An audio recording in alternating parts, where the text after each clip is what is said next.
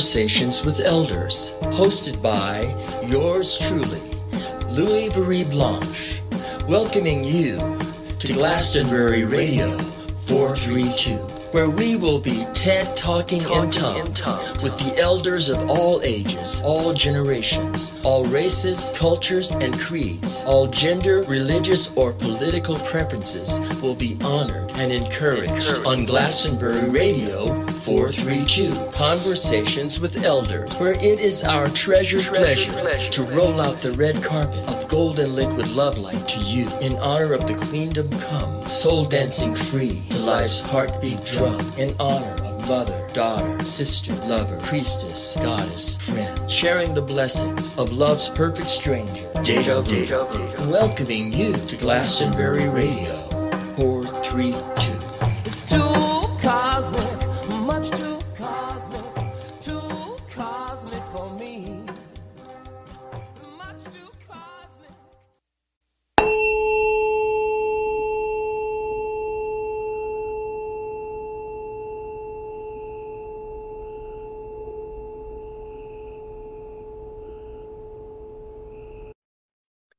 Aloha, hola, aho, hello.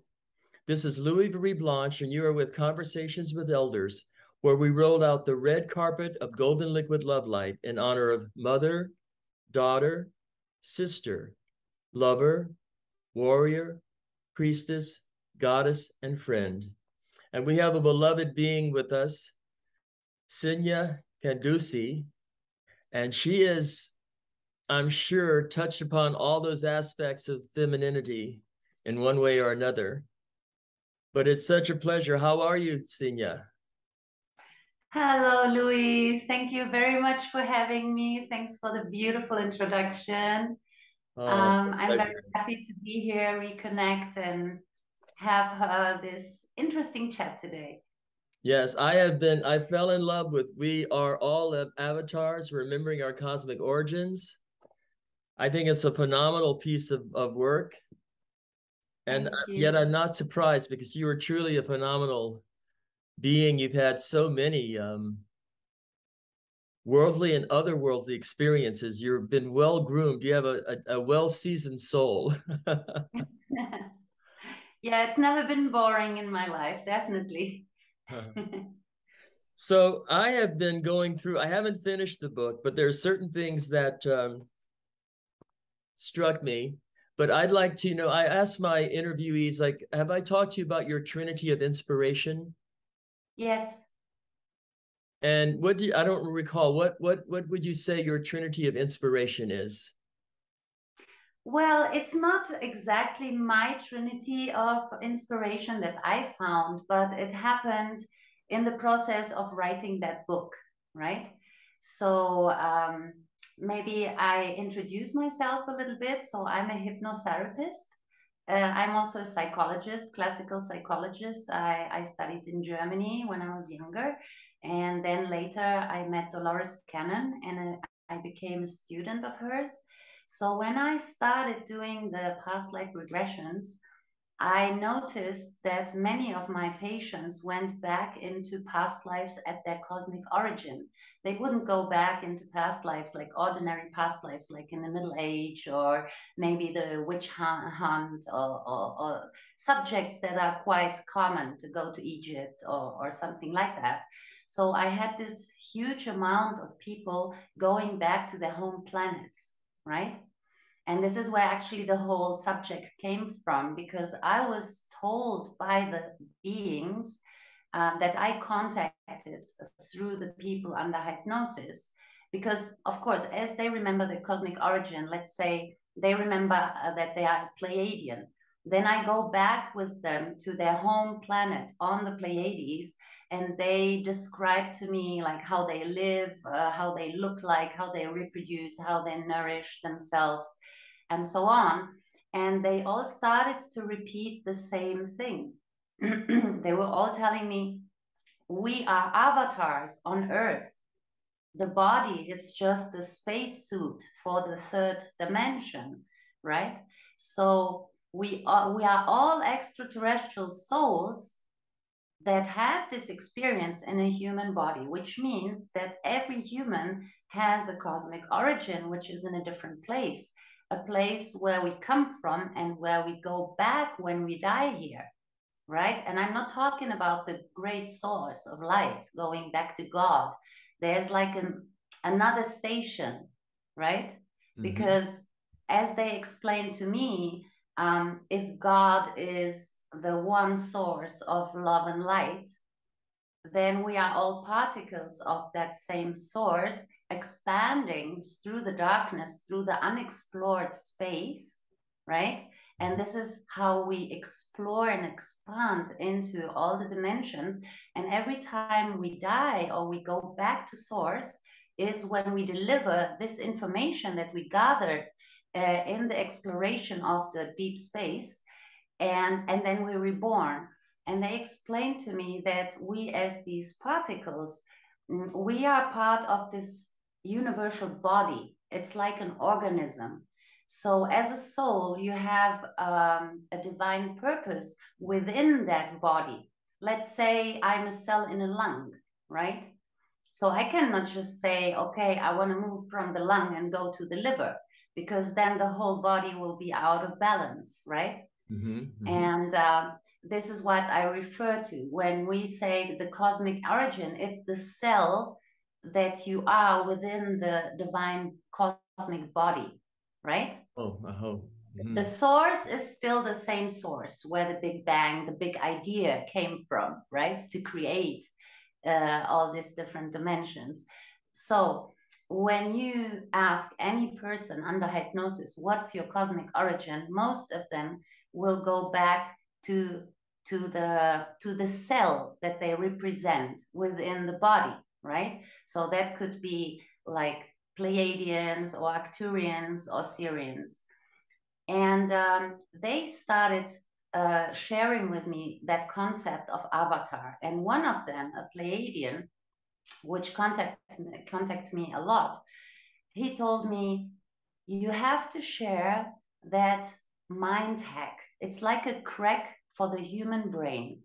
And that were the three questions that this being gave me. And this is what I would call my sacred trinity of inspiration because he said, Who are you? Mm-hmm. Where do you come from? And what are you doing here on earth?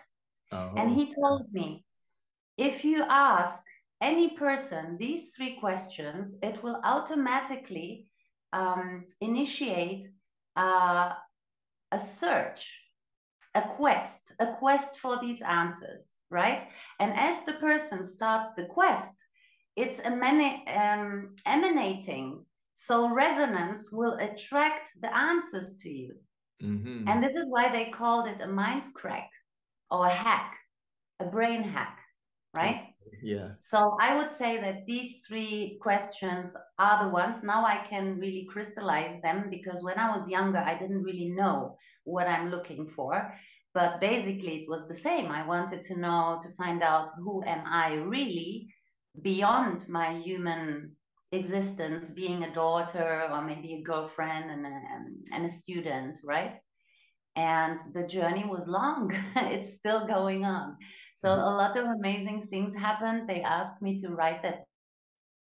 So the book is full of testimonies of original transcriptions from many many patients that i had. Mm-hmm. these journeys that people are on and these dreamtime journeys like what what do you feel? Like you also spoke about this there is a statement that really struck me when the war begins, trying to make peace will only make it bigger. Yeah, this is something that was channeled by the being, right? And I I also thought a lot about that because uh, when you don't think profoundly about it, it sounds kind of strange. But what they meant with this is if something is in deconstruction, you cannot stop it. Right. Right. So everything in the life circle is a birth and death. So uh, war is, in that sense, a kind of dying process. It's uh, finishing some kind of circle, cycle, right? Yes. So we cannot interfere in certain processes that are needed in order to be reborn into another constellation.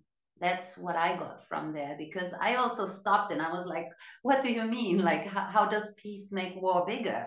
right? But it means like you cannot fight against it. You can be the most loving person and go into this energy and it will be received from a different perspective.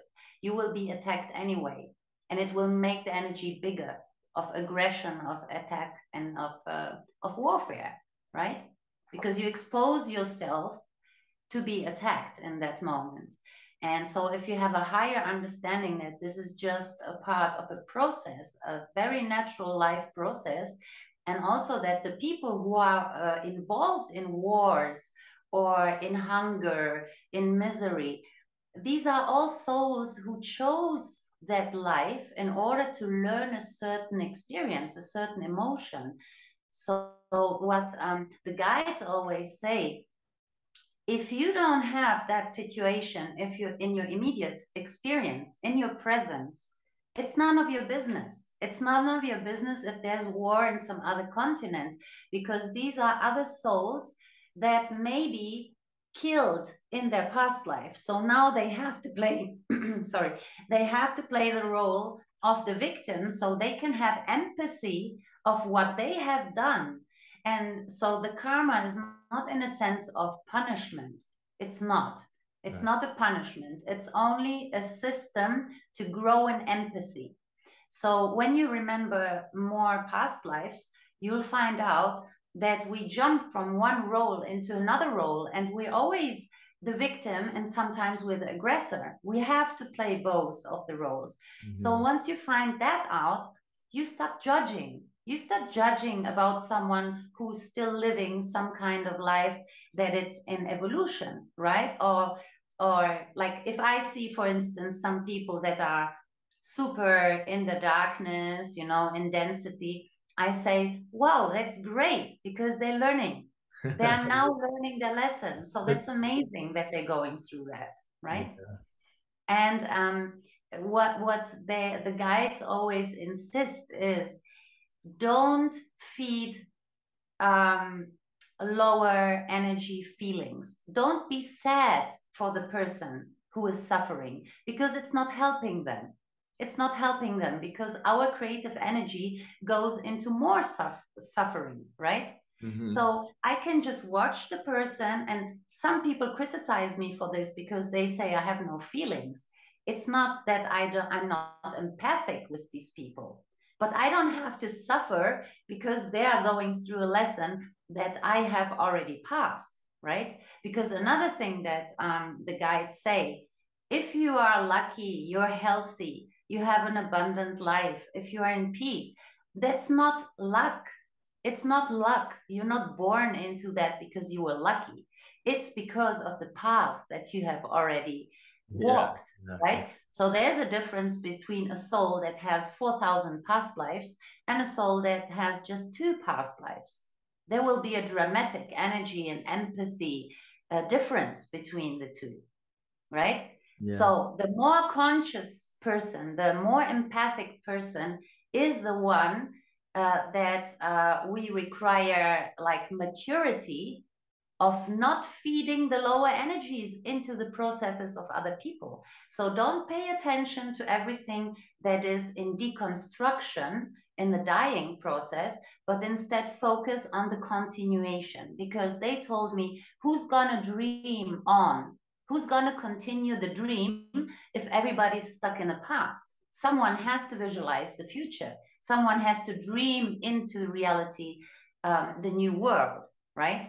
Yeah. So it doesn't help if we waste our energy feeding lower dimensional energies, which are part of the old earth. We need all the force and all the powers of all the pillars and light workers to just focus on the continuation because the more people do it, the more solid that timeline um, be, uh, becomes, right?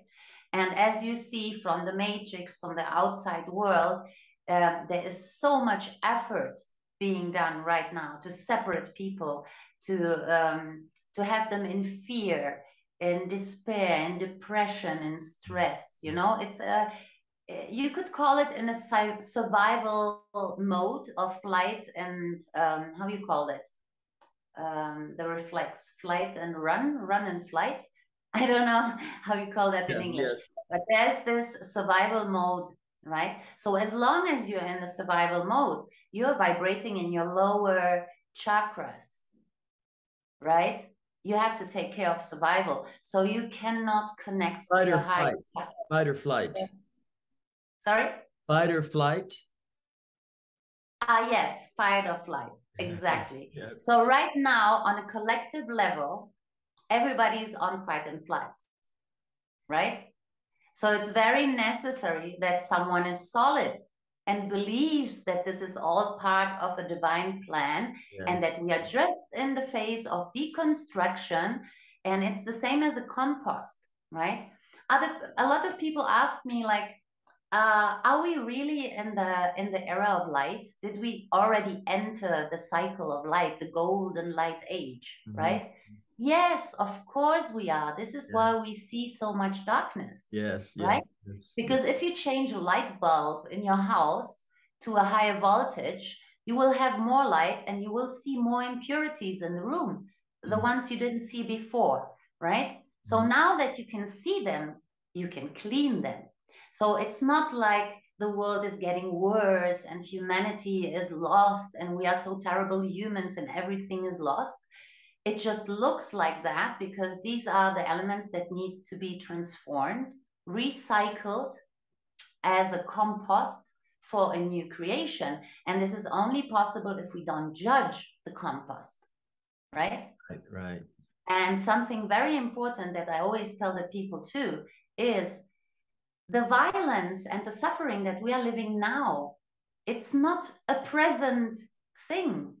It's an echo from the past. Oh. It's an echo. It's still reverberating in our subconscious because our grandparents still lived in war, right? They were hungry. They had to uh, endure like rapes or, or violence, right? Mm-hmm. So if you look back in the human history, um, according to the Mayan Pleiadian cycles, we go through 2,000 years into the golden light age, and mm-hmm. then we move out for 10,000 years of darkness. So imagine in that 10,000 years of darkness that we go through, we are completely traumatized when we get out of there, mm-hmm. right? Yes. And and this is why our generation right now we are the ones who are the cutting sword. We are the ones who need to cut off all the traumas, heal ourselves. And this is why uh, just now we have all these healing modalities, right? Like my grandparents didn't have quantum healing, right? Right, right. so why is it? Why is it that now we have ayahuasca, now we have access to all the cultures, all the rituals, all the ceremonies, we have all these like family constellations and quantum healing all these new modalities. It's no coincidence that they come just right now right?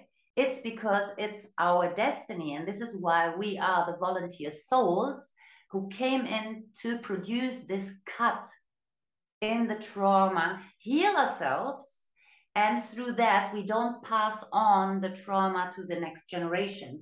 And we protect the new generation of contamination because they come in as the crystal diamond souls, right? Yes, yes. They are fully programmed. They don't need any education.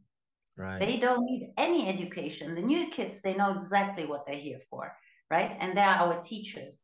So our greatest mission is to to to keep the children pure and to support them and to teach them to teach them the important things how to take care of mother earth and the environment and the family and you know you don't have to be a great activist and go out and, and work for for for the things because as the energy frequency is rising because we are entering the the light age we are receiving much more photons than like 50 years ago 100 years ago mm-hmm. so the power of mind is much stronger than 10 or 20 years ago. And yeah. this is what most people don't realize that they are creating the reality that is reflected outside. And they feel like victims. And it seems like, oh my God, what is happening in the world? But we need to take control of that. And this is why we need these three questions. Who am I really? Like, I, I'm not this this human that I play a role. Like, what is my legacy in that human body? What can I leave here as a stepping stone for the next ones to continue? Right? So, this is very important. And you can only know who you truly are if you remember where you come from. And when you remember where you come from, you will remember your mission. Why did I choose to leave this beautiful place in the universe and come to this three dimensional, really dense place? There must be a reason. Like, why should I do that? And funny thing is that most of the people say, no, I, I didn't want to be here. I was pushed here or whatever. I want to go home, you know? like the classical right now uh, the classical depression is like i cannot stand this world anymore i want to go right. back home right, right. so what you gonna do when you're back home yes, yes what you gonna do people don't understand this you know um, i had this realization like uh, years ago when i was working towards enlightenment right like what is really enlightenment light information right mm-hmm. so once i understood um, in my life, for me, enlightenment was that to remember who I am, why I'm here, and what's my mission. But then the next step is okay, I can create whatever I want, I can manifest whatever I want. I'm so happy. But how can I be happy if there's still people suffering around me? Right? right? So, next step of illumination is service because how can you be fully happy and peace if there are other parts of you in lower dimensions that need help, that are still suffering, right? And then it becomes like the biggest um, fulfillment to know that your life is not wasted because you are helping maybe your kids, your neighbors, um, in your inner circle. And from here, you can influence the hologram just by your thoughts. You don't have to really go far out, right? right, right. so yeah, it's very important to um, to reconnect with the higher self, to to know your body language, how the spirit communicates with you through your own individual body language, and then uh, continue having this conversation like 24 7 with your higher self right uh-huh. and then one becomes like a like a tool of the higher spirit and this is very fulfilling very very fulfilling more than any other physical accomplishment in a material world yes. right? And it builds a resonance of reverence. What do you mean? To have that con- conversation constantly. Yes i mean you know reverence seems like a lot of respect and like some higher position you know?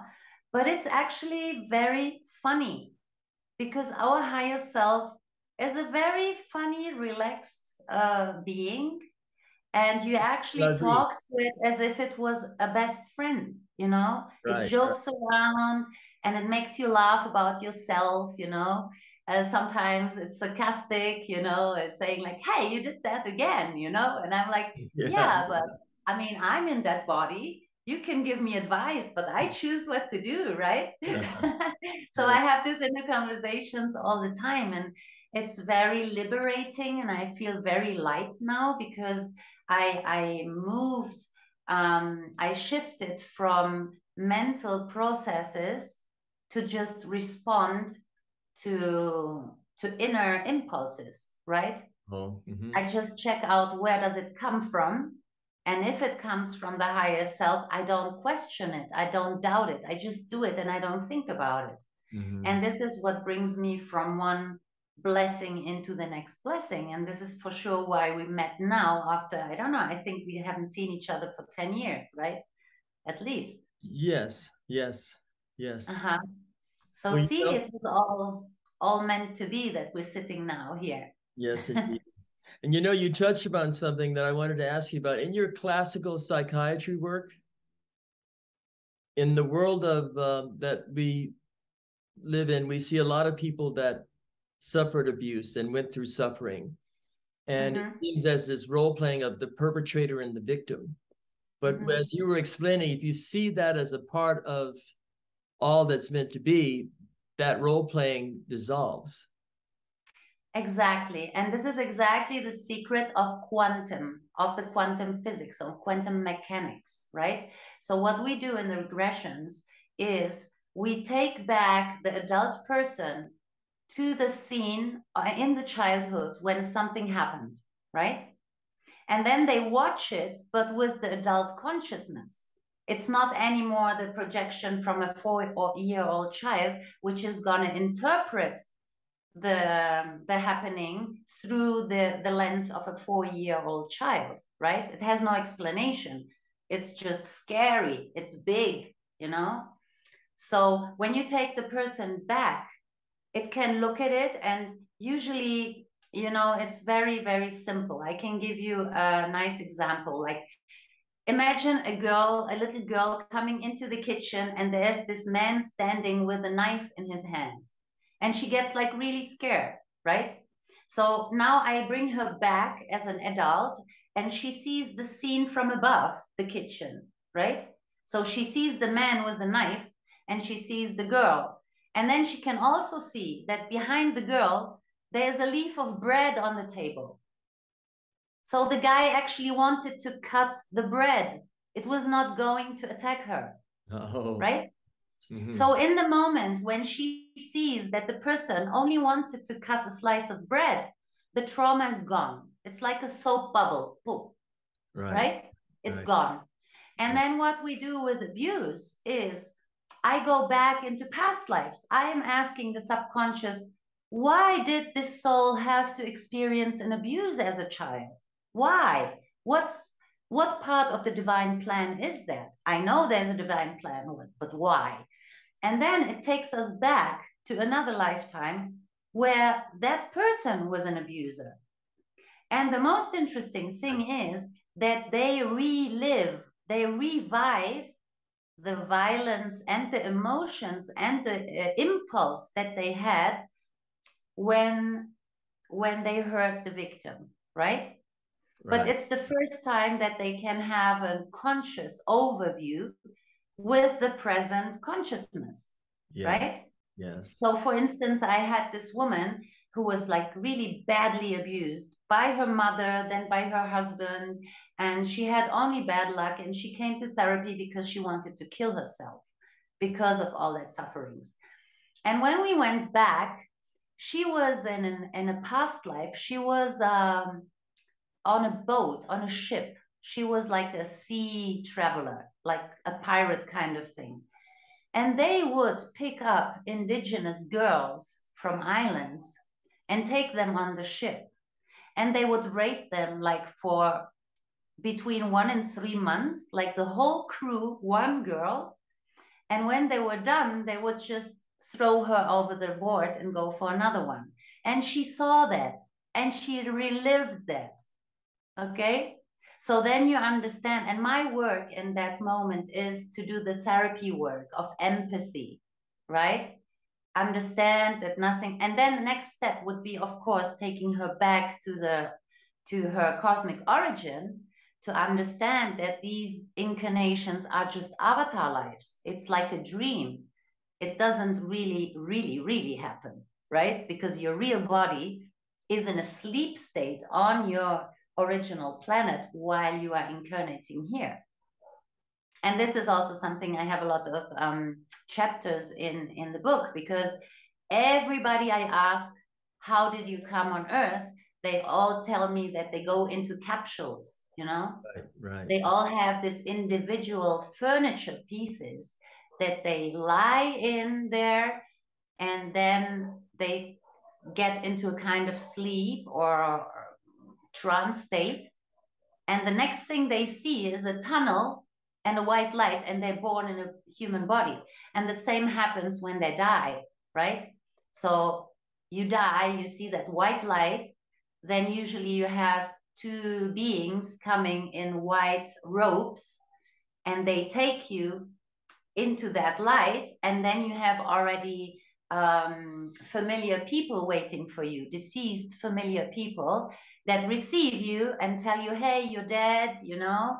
This is the transition. And yeah. then they took you take you the, to the temple where you have your life book. They take you to this place where you can read in your book if you have fulfilled whatever you have decided. And after that temple they just wake up at their home on their home planet. Cool. well you know i was struck by a part of your book says acts of pure love can't be judged because you had this experience with this rebel like interference. Yeah yes. And you also spoke about and i get goosebumps because that was like um i had this problem for many lifetimes. It's not this life right? Because i had 19 past lives on earth which means this is number 20 so I came here illegally, right? I came to Earth because I skipped um, the mission that was uh, suppo- I was supposed to live on Sirius. So I left Sirius with that rebel ship to come to Earth without the consentment of the Cosmic um, Council. And you cannot just incarnate on Earth without uh, them calculating the time window, right, yeah. for your purpose to to be possible. Mm-hmm. So there were after us the 20 lifetimes. They were searching us for 20 lifetimes, mm-hmm. right?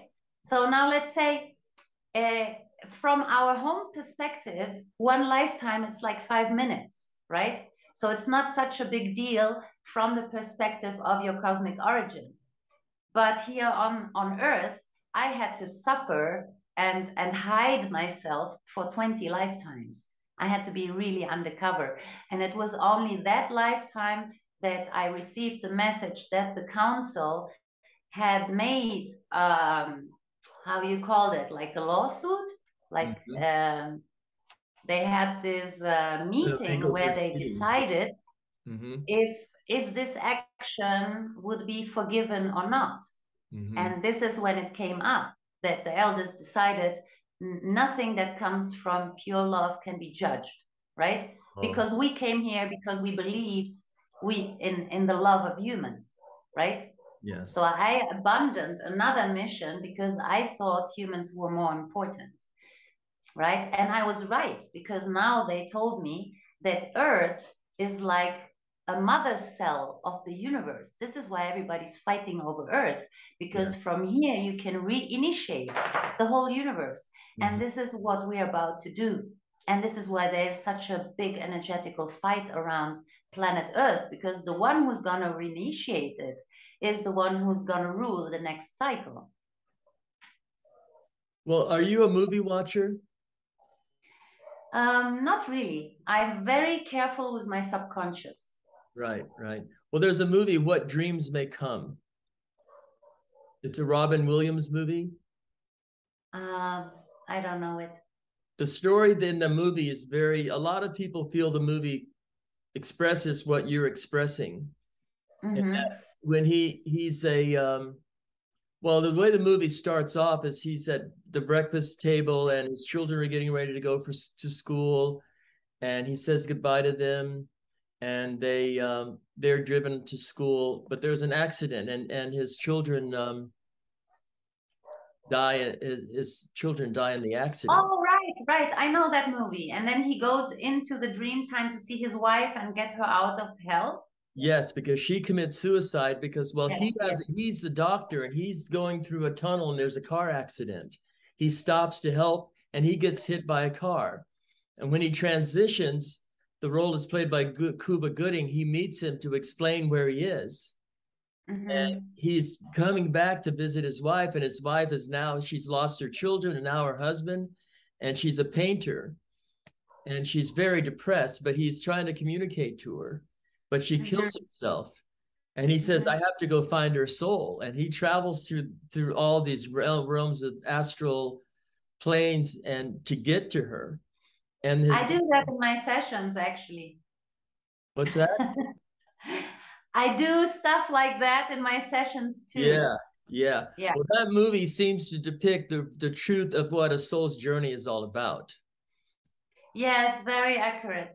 Yeah. yeah and it's a very old movie. Yes. I've seen that before, before I became a hypnotherapist. But yeah, it's amazing. We can just contact any dimension, any being. I have a lot of work with deceased people, you know, with souls that um, can't find the way back home. So um, yeah, I'm quite experienced with that, not only with the extraterrestrial beings, but also with deceased mm-hmm, souls yes. that are somewhere stuck somewhere. Mm-hmm. Well, in your journey through this book, I'm I'm really anxious to get through um, to to read it and complete it. But I sense an inner knowingness that knows it'll be like becoming reacquainted with what with what I already know. Mm-hmm. But in your process of your journey, knowing all this about your soul's history, what feelings do you have about the gift that this book is to humanity and existence at this time. I mean, it's so it's so um it's it's like a, a lighthouse, you know, it's like a yes, and that's what what I get most as a feedback. Like everybody who leaves a feedback, they are like completely blown away. They say the same thing, like now I understand that I'm not crazy. Now I understand everything that is happening to me thank you so much. Like people even said that was the best it's the best book on the planet you know right now. yes, so, i can understand why yeah. they would say that. And uh, i don't even know how it's unexplainable really. It's just the such an obvious synchronicity but but so perfect that that i this is just how I follow it. I don't really process it uh, like mentally, you know. I, I just trust yeah. it, and uh, I cannot tell you that I'm not surprised. I'm still very much surprised. Like I believe all of it, but it's still like every time I get some new proof, it's like, oh yes, so it's really true. oh, yeah. it's really true, you know. I still my mind, of course, my human mind, 3D, still has this little doubt, even if I'm navigating on that synchronicity since I'm seven years old, right? Yes, because yes. I was contacted when I was seven.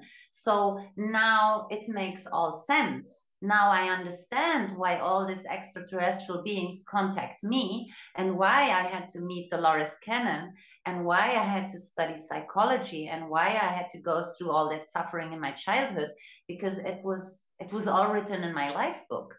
Right? Yeah. Well, you know, I was so astounded when um, I think I sent you a writing of something, some something I wrote creatively, and you responded to it. And yeah. Then I was led to communicate with you. And then I found out what you'd been doing and about this work with We Are All Avatars. And mm-hmm. you know, we um we had a little delay in getting together because of the internet. But I looked in yes. my I looked in my emails and I saw that there was this communication with you. Yeah. Where I had asked you some of the very same questions years yes. Ago. Yes, amazing, amazing. And and they are actual like I also read them. I, I read the answers and I was like, wow, I thought like that 10 years ago. Wow, I was really good 10 years ago already. well, that's what, how I approached it. I said, wow, I was asking her questions. I wanted I wanted to get together with you and have this talk now. And I said, yeah. well, I was doing that before. yes, yes. But then back then I didn't have the feedback from all my patients, right? So back then it was just my trip. It was my channeling and I didn't really know. I mean, you know, everybody has their own reality, right? Yeah. And I respect that. I, I never try to to like put my reality on other people. I understand that everybody has a different perspective on reality. But now, like hundreds of people, now it's like hundreds, thousands, I could even say thousands of people, because I receive right now so many, so many letters and, and mails wow. of people who are experiencing uh, the same thing. And and they all write me and they say i'm so happy i found you. You're the only one who can understand me. I need someone to talk about that. So there have been so many people that I decided I'm going to do um, like one on one phone calls with these people and record them so other people can also see that they are not the only ones. And I'm planning on doing an avatar group where all these me people can come together in that group and exchange their experiences. Because as the wheels are lifting, um, more and more people are being contacted and they they believe they are mad they, they are crazy. Right. Right? Right right. And it's uh, we we need to stable this energy. They need to to like settle down and and trust it and feel comfortable with it. So it's there's a huge difference if you believe you're the only one or maybe me because i wrote the book oh i have senya you know i can talk to senya but i cannot talk to 5000 people at the same time right.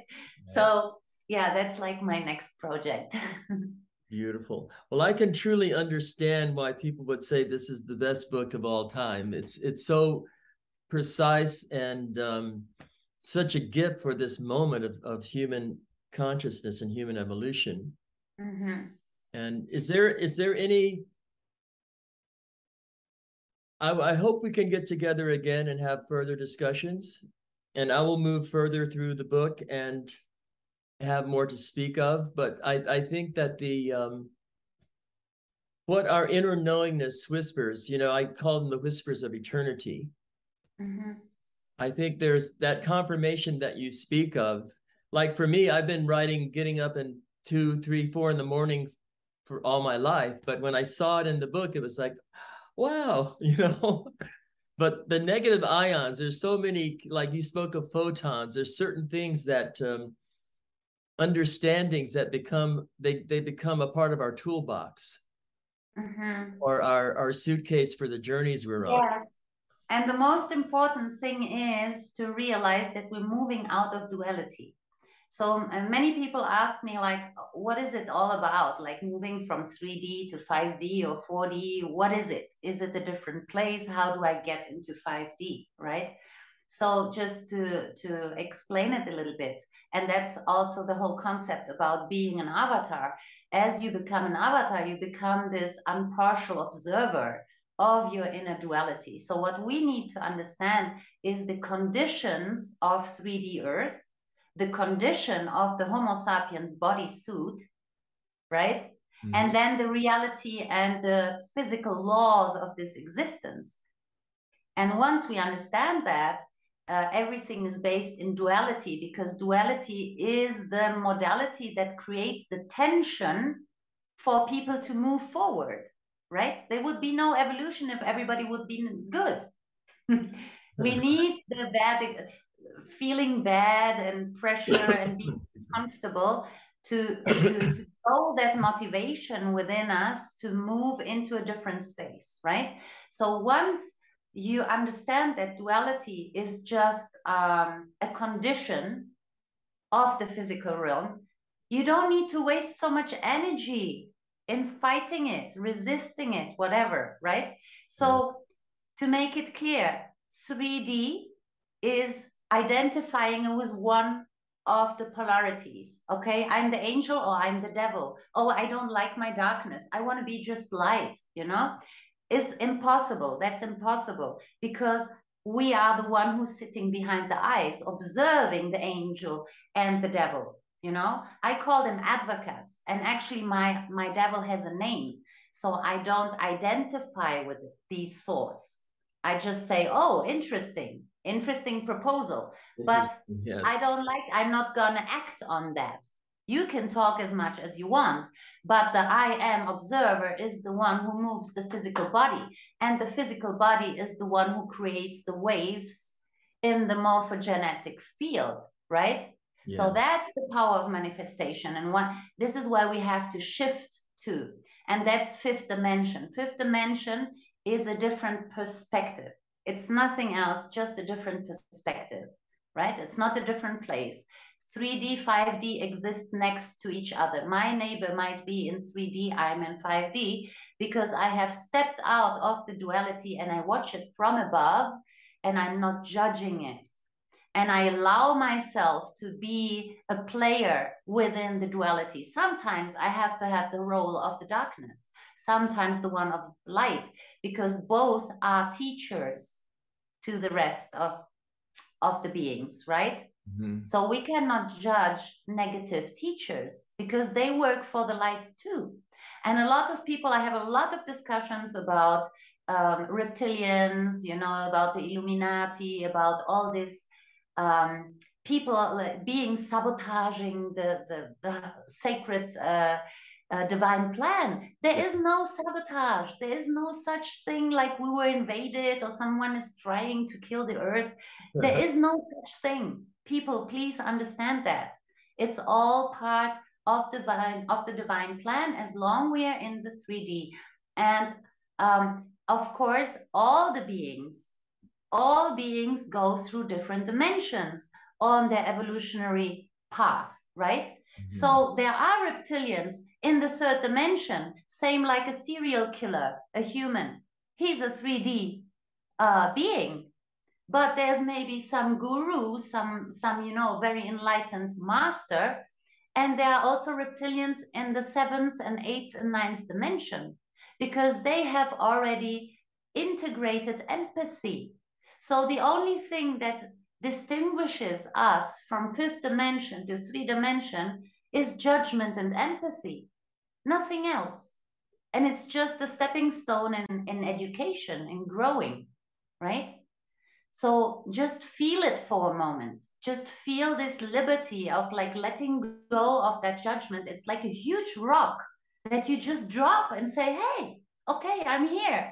Let's yeah. do it. Whatever, you know, God, whatever, whatever. but I'm here in the present. And uh, one very nice thing that um, I was told also the only difference between you being a light being or a being of darkness is how you leave the person you just contacted with.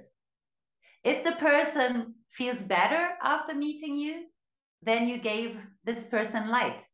If the person feels worse after meeting you because you said, Oh, you got so fat, or what did you do to your face, or whatever, you know, mm-hmm. they feel bad, then you were uh, a dark being right? So in order to be a light being, you just have to take care that everybody feels good around you, that you that you make their life better, you know? You just say some gen some nice words, you know, or give a smile mm-hmm, mm-hmm. or help, you know, that's it. That's being a being of light. It's very simple oh. and not judging. How and only help, only help if you're asked to help. Oh, yes, indeed. Yes. Right? Yes. Don't put karma of, of other people on your shoulders because you believe you have the solution for them. They have to find it on themselves, on their own. Yes. Mm-hmm.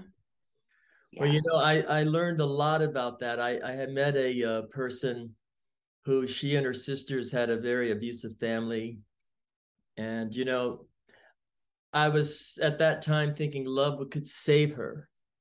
Mm-hmm. You know, and and the the psychiatrists and psychologists she was dealing with, they were thinking in antiquated ways about the perpetrator victim role. And mm-hmm. of course, they were prescribing 60 mgs of Prozac and Zoloft and Xanax. Yeah, terrible. And I saw that. And, you know, when you're paying two and $300 an hour for someone to go into therapy and you see that it's not really producing. Mm-hmm. That's not the method by which a person can grow and and and leave that behind. Mm-hmm. So I, you know, I have a lot some sayings that come in this these wee wee hours, like, "Or oh, we are dreams dreaming dreams into dreams." Is that yes, definitely. Definitely, but we are very powerful because we are creators in this realm, right? Yes. So it's like a gift from the source, yes. from the creator. He says, okay, have a little playtime in in the garden of earth and try to be a little god there, right? Yes, Play indeed. around. Yeah. That's it. But some of the souls, you know, they said, Oh, I can be God on earth. So why should I go back and be a cell in a lung? Right? So these are the rebels, but it's also part of the divine plan. But yes. you know, people have a lot of these stories that we were invaded through some kind of portal and that this Draco and reptilian energies came in, you know, without permission. No, it's not like that. Yes. well, you know, energy follows thought is another statement that um, I've uh, come to honor.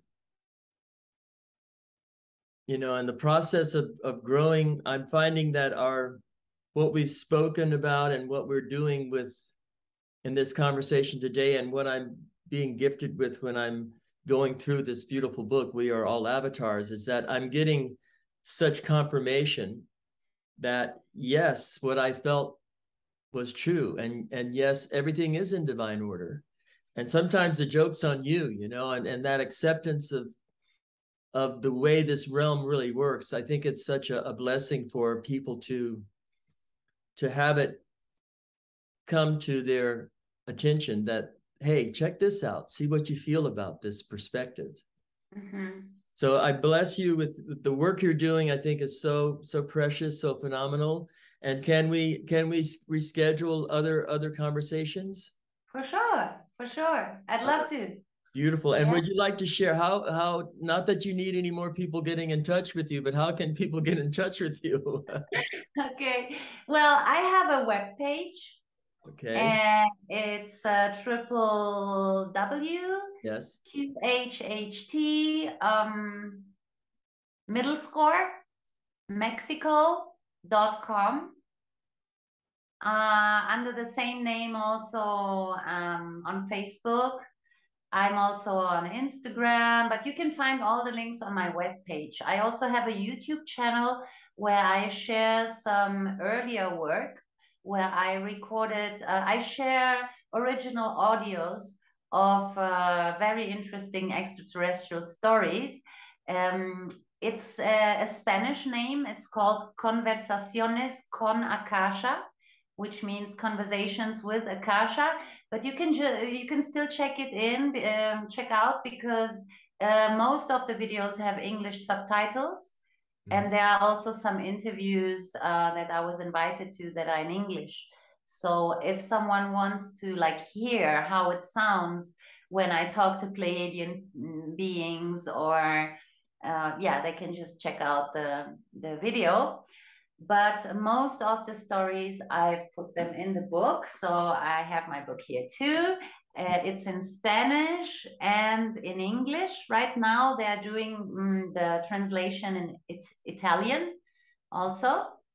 And uh, it's available in electronic on Kindle, uh, on Amazon, the, the printed book. And I have also an audiobook that I narrated myself. It's uh, almost 11 hours and you can find it like on 40 platforms like Spotify and, and Google Play. And it has the same title, We Are All Avatars. Oh, but that one is in Spanish. Sorry, the audiobook is in Spanish. Okay. Right. So for English speaking people, it would be the electronic one or the printed one. And it's been distributed in the States. So it's easy for you to get it there. Okay, so you said www.qhht with the hyphen? Yes, I think it's called like that. The line in the middle. Line in the mm-hmm. middle. And then yes, Mexico. And then me Mexico.com. Okay. And Mexico with a C in Mexican. yes. All right. Bless you. To be continued. Yes, bless you too. Thank you very much for giving me this opportunity and, and share all this information. I have much more to tell you.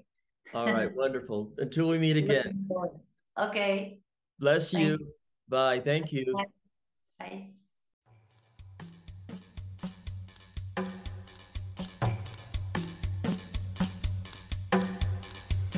Well, that's it for here and now.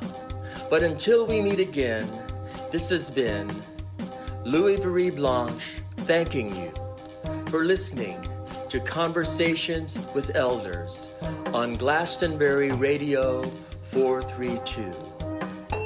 Bless you. Quantum physics in the kitchen sink. The energy that follows the thoughts you think. Quantum physics and the cosmic sea. Laws of nature too heavy for me. Cosmic, much too cosmic, too cosmic for me. Much too cosmic, too cosmic, much too cosmic.